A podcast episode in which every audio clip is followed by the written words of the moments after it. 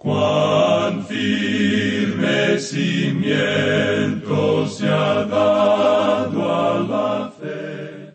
A través de la Biblia, un análisis de la Biblia libro por libro que le ayudará a crecer espiritualmente. Estos estudios fueron diseñados por el doctor J. Vernon McGee. Acompáñenos en este fascinante recorrido a través de la Biblia. La palabra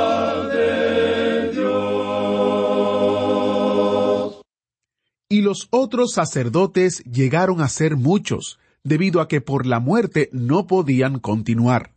Mas éste, por cuanto permanece para siempre, tiene un sacerdocio inmutable, por lo cual puede también salvar perpetuamente a los que por él se acercan a Dios, viviendo siempre para interceder por ellos. Así leemos en Hebreos capítulo 7 versículos 23 hasta el 25. Bienvenidos a través de la Biblia, el programa donde conocemos a Dios en su palabra. Soy su anfitrión, Heiel Ortiz. Hemos llegado a la mitad del libro de Hebreos, el capítulo 7. En los primeros seis capítulos consideramos la persona de Cristo, y a partir del capítulo 8 vamos a considerar la obra de Cristo, nuestro gran sumo sacerdote. Este capítulo 7 se dedica a una comparación. Nuestro maestro Samuel Montoya nos dirá en el estudio de hoy que tenemos el contraste de dos sacerdocios. Uno es un sacerdocio basado en la ley, el otro es un sacerdocio basado en el poder. La ley restringe, pero el poder capacita. Es realmente un estudio fascinante de este libro tan profundo, así que quédese en sintonía con nosotros. Y si le gustaría profundizar aún más en esta carta, en este libro de Hebreos, le invito a que vea los recursos que tenemos para usted durante este mes. Es el comentario de Hebreos. En este comentario usted podrá estudiar a mayor profundidad temas interesantes y puede aprender un poco más. También está el librito ¿Es posible que una persona salva jamás se pierda?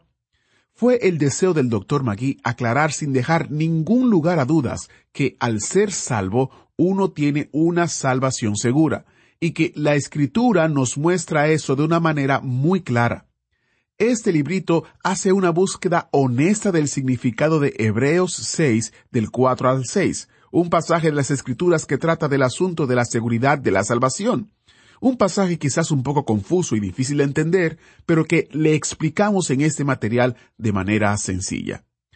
Todos los recursos gratuitos que ofrecemos son para ayudarle a profundizar en el estudio de la palabra de Dios, con el fin de fortalecer su fe y su relación con Dios. Obtenga más detalles de este y todos los recursos en a través de la biblia.org barra recursos. A través de la Biblia org barra recursos y allí usted podrá encontrar los recursos que le acabo de mencionar, más otros también que están a su disposición. El sitio otra vez es a través de la Biblia.org barra recursos. Iniciamos este tiempo en oración. Padre eterno, te damos las gracias por Jesucristo que intercede por nosotros y es nuestro sumo sacerdote. Qué buena noticia es el saber que no tenemos que nosotros presentarnos solos delante de ti, sino que por la sangre de Cristo, cubiertos por su sacrificio, tenemos acceso a ti libremente. Te pedimos, oh Señor, por aquellos que aún no te conocen, que ellos puedan venir y ser parte de esta gran familia de fe. Usa este tiempo, usa al Maestro. En el nombre de Jesús te lo pedimos. Amén. Con nosotros, nuestro Maestro Samuel Montoya y el estudio bíblico de hoy. Continuamos hoy, amigo oyente, nuestro estudio de la epístola a los Hebreos, y llegamos al capítulo siete, versículo veinte. Aquí estamos hablando en cuanto al sacerdocio del Señor Jesucristo comparado con el sacerdocio de Melquisedec. Hemos visto que el Señor Jesucristo es el sacerdote perpetuo. Melquisedec representa eso en un tipo o figura. Dios nos dio eso de esa forma. Él es un sacerdote perfecto. El sacerdocio aarónico, o sea, el sacerdocio de Aarón, no podía cumplir con todo esto. Ahora tenemos un sacerdote perfecto, y es el Señor Jesucristo. Aún Abraham pagó el diezmo a este hombre que era el gran sumo sacerdote, Melquisedec. En ese tiempo, Leví estaba aún en los lomos de Abraham. Usted y yo estamos en Cristo ahora, pero estábamos en Adán en el mismo principio, allá en el jardín de Edén. Allí pecó Adán y yo pequé. Lo que Adán hizo, lo hice yo. En Adán todos morimos y en Adán todos hemos pecado. Le damos gracias a Dios que lo hizo de esa manera porque ahora Él puede proveer una salvación para nosotros y basándose en eso nos saca de Adán y nos coloca en Cristo. El apóstol Pablo en su segunda epístola a los Corintios capítulo cinco versículo diecisiete habla De modo que si alguno está en Cristo, nueva criatura es. Las cosas viejas pasaron, y aquí todas son hechas nuevas ya no estamos más unidos a Adán, sino que ahora estamos unidos a Cristo, al Cristo viviente. Esta sección que estamos observando presenta un contraste que consideramos ya en nuestro programa anterior. Tenemos el contraste de dos sacerdocios. Uno es un sacerdocio basado en la ley, el otro es un sacerdocio basado en el poder. La ley restringe, pero el poder capacita. El sacerdocio de Aarón era un sacerdocio basado en mandamientos, era algo externo. Solo untaba la religión en el exterior. Ahora tenemos un sacerdocio que nos da vida, que es interno, no externo. El sacerdocio de Aarón era un sacerdocio carnal, tenía que ver con las cosas de la carne. Ahora tenemos un sacerdocio sin fin, nos da vida eterna. El anterior era un sacerdocio que cambiaba, el que tenemos ahora no cambia jamás. En el otro había una debilidad y falta de beneficio. Pero eso ha sido cambiado ahora. Somos elevados a Dios. Nada había perfecto en el otro. Ahora tenemos una mejor esperanza. Y leemos aquí en los versículos veinte y veintiuno de este capítulo siete de Hebreos, y esto no fue hecho sin juramento, porque los otros ciertamente sin juramento fueron hechos sacerdotes, pero éste con el juramento del que le dijo, Juró el Señor y no se arrepentirá, tú eres sacerdote para siempre, según el orden de Melquisedec. De paso, digamos que eso se encuentra también en el Salmo 110, y es una profecía de que el Mesías, el Señor Jesucristo, estaría en la línea de Melquisedec como sacerdote. Eso se nos dice aquí con este lenguaje que utilizó el escritor de la epístola a los Hebreos al cual se está refiriendo. Ahora, en el Salmo 110, Versículo cuatro leemos, Juró Jehová y no se arrepentirá. Tú eres sacerdote para siempre, según el orden de Melquisedec. Bien, eso es lo que hace del sacerdocio de Cristo algo superior, por la sencilla razón de que el sacerdocio de Cristo descansa no solo en la palabra de Dios, sino en el juramento de Dios. Todo lo que uno tiene en el Antiguo Testamento es que la tribu de Leví fue tomada para esto. Allí no se dio ningún juramento simplemente fueron separados para esta función en particular. Y ahora aquí en el versículo 22 de este capítulo siete de la epístola a los Hebreos dice, Por tanto, Jesús es hecho fiador de un mejor pacto. Así es que, ahora no solo tenemos un sacerdocio mejor en Melquisedec, sino que es un pacto mejor. Veremos esto en el capítulo ocho. Con esto vamos a avanzar hasta el capítulo diez. Cristo es nuestro sumo sacerdote. Él sirve y asiste en un santuario que es superior por un pacto mejor, hecho de promesas mejores. Así es que el sacerdocio del Señor Jesucristo es superior en todo aspecto. Él dice eso. Por tanto, Jesús es hecho fiador de un mejor pacto. Y en el versículo 23 leemos, Y los otros sacerdotes llegaron a ser muchos, debido a que por la muerte no podían continuar. Es decir, que el sacerdocio que usted tiene en el Antiguo Testamento siempre concluía por la muerte. Aarón murió de la misma manera en que murió Moisés. Pensamos que la muerte de Aarón quizá no fue una pérdida mayor, pero fue una gran pérdida para la nación de Israel, como lo fue la muerte de Moisés, por la sencilla razón de que ellos perdieron a su sumo sacerdote, aquel que fue con ellos a través de todo el desierto, aquel que les conocía y les comprendía. Ahora tienen que tener uno nuevo. Usted y yo, amigo oyente, no necesitamos cambiar el sacerdocio. La realidad es que no cambia. Y en el versículo 24 leemos, Mas éste, por cuanto permanece para siempre, tiene un sacerdocio inmutable. El Señor Jesucristo no va a morir más. Él murió una vez por nuestros pecados, pero no lo hará más. Él está allí todo el tiempo para ayudarle a usted. Hace un tiempo nos escribió un oyente de Puerto Rico indicando en su carta que él regresaba tarde en la noche a su hogar de su trabajo en una refinería de petróleo. Entonces, dice él, escucha la palabra de Dios, y el Espíritu de Dios ministra la palabra de Dios a este hombre tarde en la noche. Él hablaba en cuanto al Señor Jesucristo. Sabemos que el Señor Jesucristo conocía todo en cuanto a este hombre mucho antes de que nosotros recibiésemos su carta y nos enteráramos de él. Este hombre escuchaba tarde en la noche. El Señor Jesucristo sabía eso y sabía quién era, porque Él tiene un sacerdocio inmutable, es decir, que no cambia. Eso quiere decir que Él está ocupando su puesto veinticuatro horas al día. Eso indica que a las once y treinta de la noche Él conoce a este hombre, Él comprende a este hombre, y le sirve, le ministra la palabra de Dios. Si Él no lo hiciera, entonces no tendría lugar. Estamos seguros de eso. Nos regocijamos en poder presentar la palabra de Dios de esta manera hoy, porque Dios es quien está ministrando. El Señor Jesucristo es el gran sumo sacerdote. Cuando este hombre escuchaba la transmisión de nuestro programa esa noche, nosotros posiblemente ya estábamos dormidos. No estábamos hablando en ese momento. Sencillamente habíamos preparado una grabación como la que estamos haciendo ahora, y él escuchará esta grabación cuando se transmita en la noche en su localidad. Pasará algún tiempo, pero Él lo escuchará en su hogar. Otra vez nosotros ya estaremos dormidos, pero aún así, cuando nosotros dormimos, ese gran sumo sacerdote hará que la palabra sea efectiva. ¡Cuán maravilloso es esto, amigo oyente! Démosle a Él toda la gloria de la alabanza que merece. Si usted quiere criticar, entonces nos puede criticar a nosotros, que lo merecemos. Pero démosle a Él la alabanza, démosle a Él la gloria. Llegamos ahora a un versículo tremendo, y en cierta forma pensamos que este es el versículo clave de esta sección. Es el centro mismo del Evangelio. Escuche usted el versículo 25 de este capítulo siete de la Epístola a los Hebreos. Por lo cual puede también salvar perpetuamente a los que por él se acercan a Dios, viviendo siempre para interceder por ellos. Aquí tenemos esto nuevamente una de esas bisagras que permite que esa puerta del tiempo se abra. Esa pequeña bisagra abre esa gran puerta hacia lo que ha sucedido en el pasado y hacia lo que vendrá en el futuro. Leamos otra vez este versículo 25.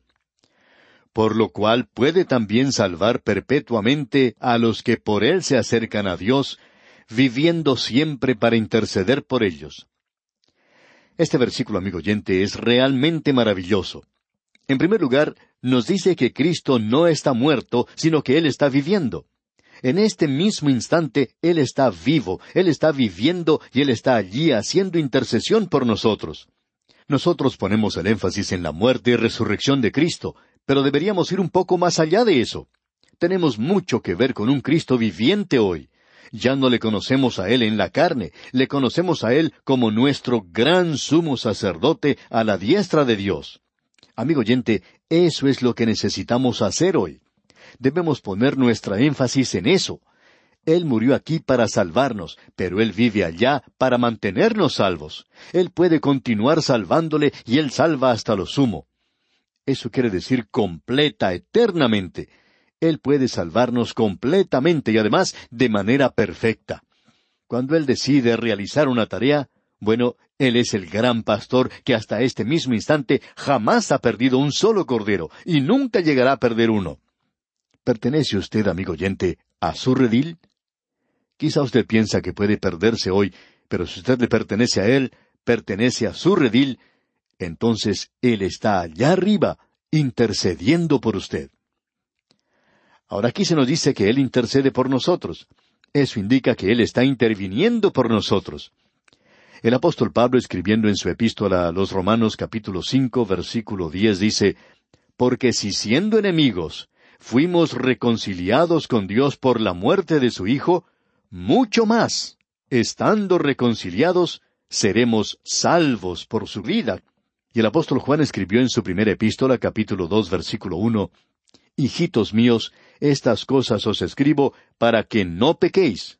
Bueno, Juan, Permítame decirle que usted no le está hablando a mi persona porque eh, usted está en realidad hablándole a un santo. Y yo hago muchas cosas que están mal. Juan, ¿tiene alguna palabra para mí? Bueno, escuche lo que dice Juan en el resto de este versículo. Hijitos míos, estas cosas os escribo para que no pequéis. Y aquí está lo que sigue. Y si alguno hubiere pecado, abogado tenemos para con el Padre a Jesucristo el justo. Así es que nosotros tenemos a alguien que nos defienda, tenemos un refugio, tenemos un abogado con el Padre, Cristo Jesús el justo. Todo lo que Él hace, lo hace bien. Todo lo que Él hace es justo. Nosotros seremos salvos por su vida.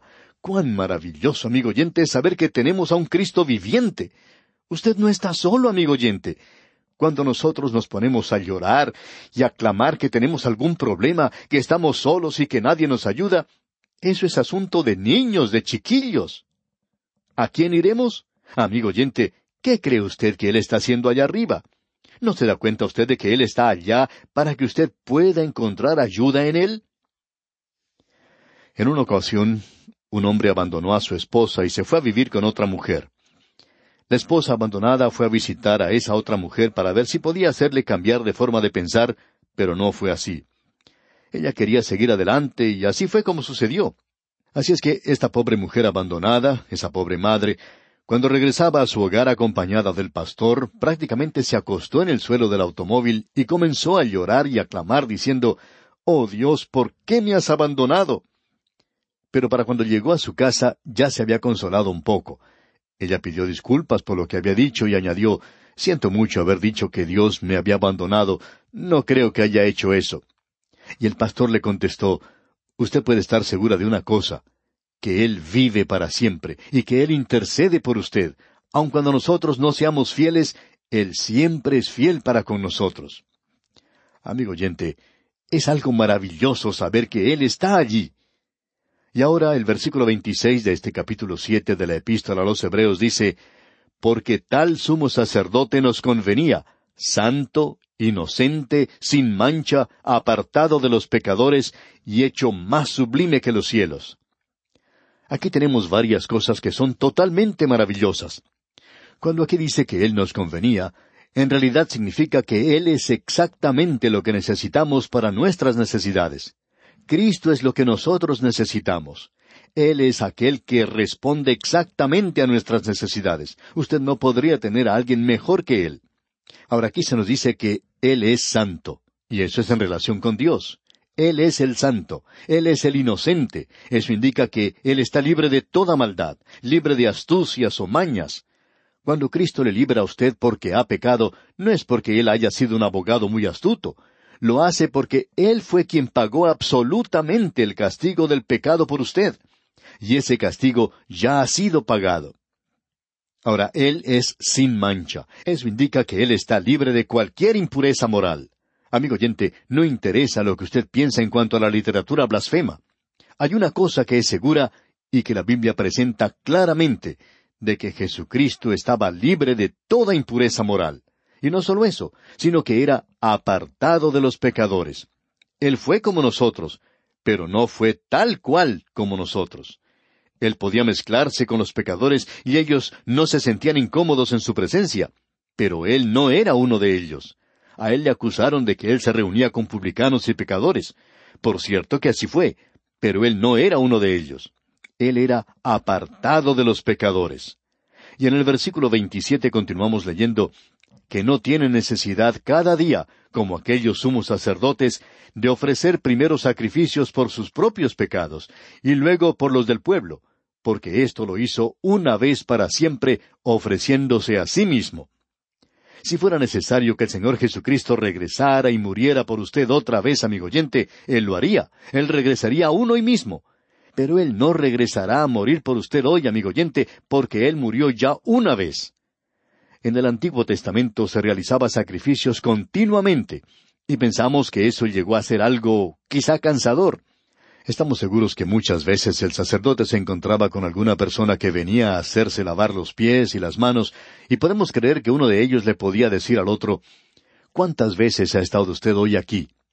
Y él le contestaría, Bueno, no sé, quizá he venido como doce veces. Y el otro que estaba a su lado le diría, Bueno, yo he estado aquí como quince veces, y he lavado mis manos tantas veces que ya se me están gastando. Mira mis pies. Parece como si yo hubiera estado en el agua todo el día. Estoy tan cansado de ir a ese altar y ofrecer el sacrificio una y otra vez, siempre con el mismo rito. Y amigo oyente, eso era algo bastante cansador. Y si Aarón hubiera estado detrás de esos hombres y escuchado lo que decían, él hubiera dicho, yo quisiera decir que estoy de acuerdo con ustedes, de lo cansador y tedioso que se hace este ritual. Ah, pero Dios está tratando de decir algo. Él está tratando de decirnos que el pecado es algo terrible y que requiere el derramamiento de sangre.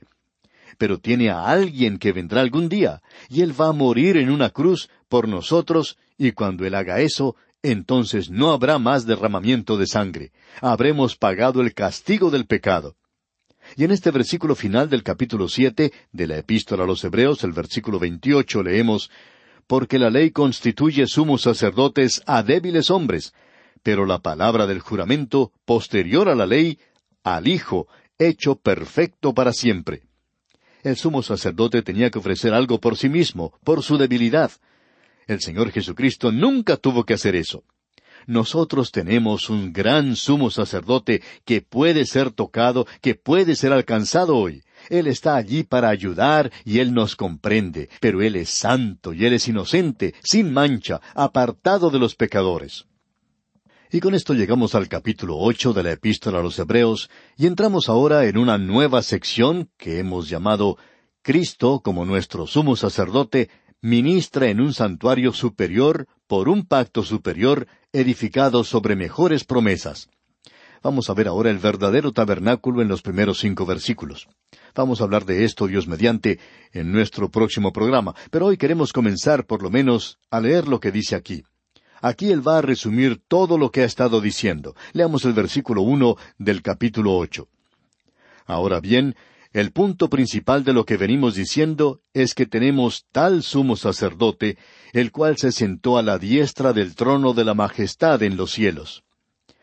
Probablemente una traducción literal de esto podría ser como sigue. En consideración de las cosas que hemos estado hablando, este es el punto principal. Tenemos tal sumo sacerdote que se sentó en los cielos a la diestra de la majestad. Ese es el nivel más alto de la epístola a los hebreos, amigo oyente.